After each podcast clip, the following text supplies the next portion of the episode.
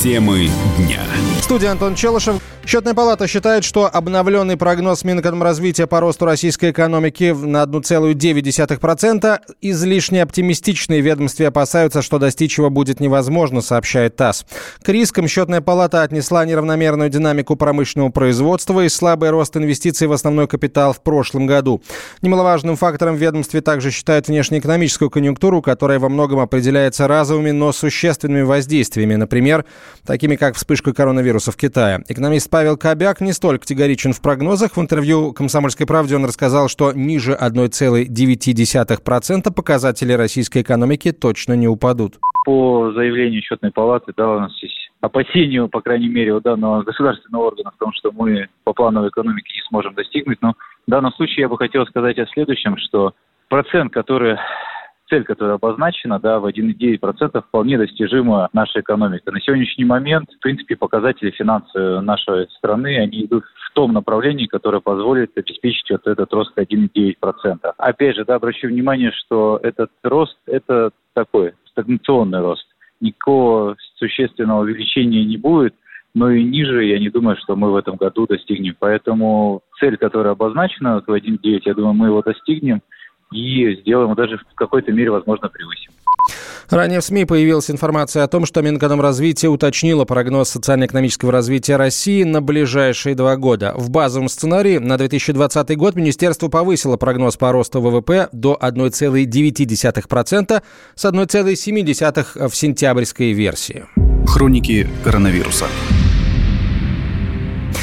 Ежегодно до 70 тысяч человек в российских больницах гибнут из-за непрофессионализма врачей. Об этом заявил глава Минздрава Михаил Мурашко. Он привел несколько примеров летальных ошибок медиков. Так, по его словам, только от использования лидокаина в год погибает не менее 25 человек. Министр рассказал о видео, которое было сделано в одном из роддомов, где персонал оказывал экстренную помощь новорожденному. Совершенно четко видно, насколько персонал безграмотно действует в критической ситуации, заявил министр. Из-за этого глава Минздрава попросил обязательно включить в программу обучения вопросы безопасности медицинской помощи и ее качества, в том числе безопасного обращения с лекарственными препаратами. Врач-хирург, кандидат медицинских наук Герман Пятов уверен, нужно вводить жесткий контроль. Это повысит квалификацию медиков. Конечно, неожиданная заявленная цифра главой Минздрава 70 тысяч. Но на самом деле такое количество погибших от врачебных ошибок коррелирует с теми данными, которые мы имеем по Соединенным Штатам Америки. Там это официальные данные, 250 тысяч в год у них умирает в связи с такими же причинами, то есть в результате каких-то ошибок врачей. Что нужно делать? Конечно, повышать квалификацию медиков, врачей, фельдшеров. Естественно, контроль за оказанием медицинских услуг должен быть достаточно четкий, жесткий, постоянный. Должен заниматься и Минздрав, какие-то другие структуры, как и в каком объеме, каким образом оказывается медицинская помощь, как проводится диагностика, как проводится лечение. Потому что врачебные ошибки, которые приводят к смерти пациентов, это результат неправильно поставленных диагнозов или неправильно назначенного лечения, или неправильно выполняемого лечения. Глава Минздрава также коснулся кадровых проблем в регионах. По его словам, сегодня очень трудно найти хороших руководителей. В некоторых больницах за два года поменялось до пяти главных врачей, подчеркнул Мурашко. Медбрата из Кирова, которого пользователи сети обвинили в убийстве ветеранов, проверили на детекторе лжи. Об этом заявили в Министерстве здравоохранения. Тест показал, что Сергей Вольф говорил правду и не лишал жизни пациентов областного госпиталя ветеранов войн. Скандал вокруг кировского медработника разразился после того, как СМИ написали, что на форме 2 один из пользователей, представившийся медиком, признался в убийстве ветеранов. Он заявил, что якобы лишил жизни как минимум 10 человек, отключив их от аппарата искусственной вентиляции легких.